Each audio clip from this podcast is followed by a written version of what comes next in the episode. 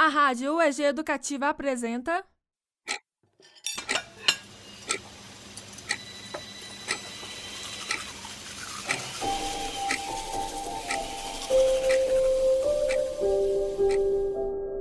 Diários da Quarentena Histórias de todos nós.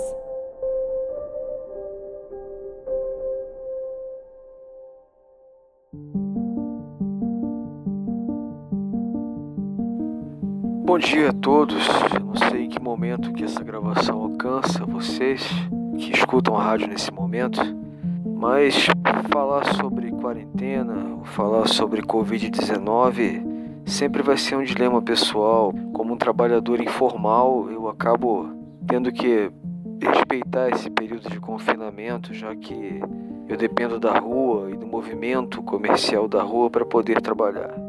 Então, se o governo, por medidas sanitárias, ele fecha o comércio, fecha as minhas possibilidades de trabalho até certo ponto. Não dá para definir essa experiência é, de forma muito clara, porque nós nunca vivenciamos isso e nem esperávamos que isso fosse acontecer.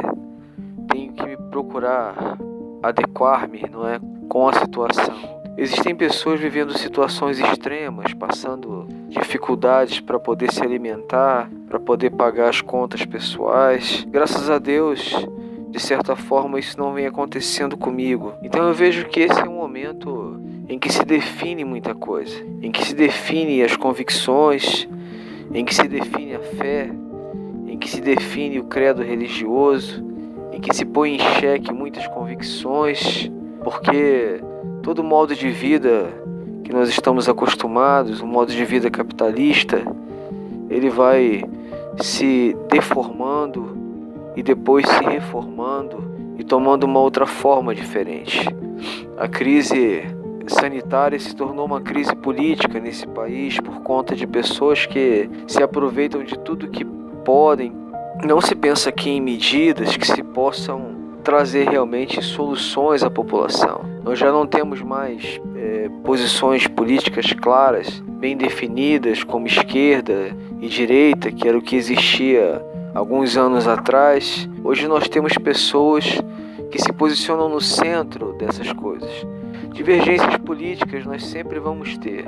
O problema é quando pessoas que olham a tristeza e a mazela de um povo que já é um povo criativo, que sabe dar a volta por cima sobre as coisas, de qualquer forma tem as suas dificuldades e acaba passando por problemas que não deveria passar devido à grandeza desse país. O Brasil é um país rico povo pobre. Uma minoria detém todos os recursos desse país e uma grande maioria briga pelas migalhas que caem da mesa da política brasileira. Então, sobretudo, eu vejo que nós não temos ações mais definitivas para preservação da vida, preservação da economia, porque nós temos uma guerra partidária onde as pessoas lutam pelo poder. Não existe um pensamento democrático coletivo. Com 49 anos, eu, eu nunca vi ações políticas que redundassem em benefício direto ao povo. Então, acho que tudo se resume na má política brasileira, né, que nos confina em casa, fecha o comércio e nos impede de trabalhar.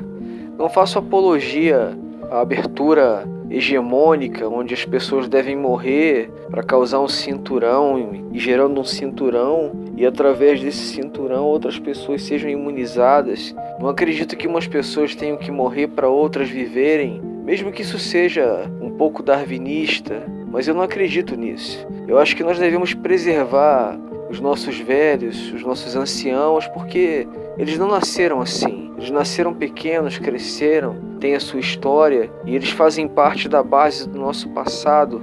E nós não seríamos o que somos se não fossem eles. Então eles merecem o nosso respeito, não é?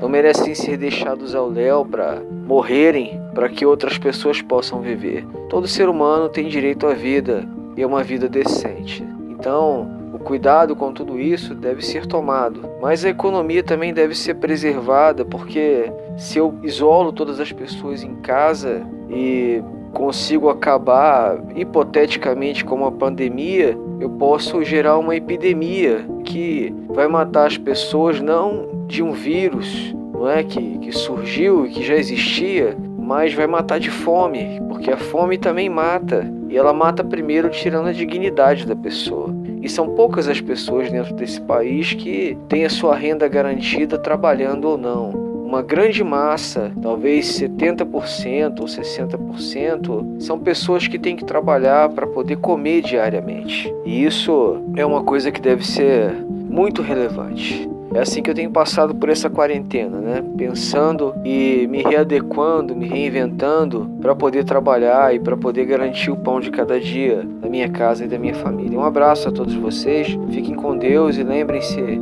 se protejam.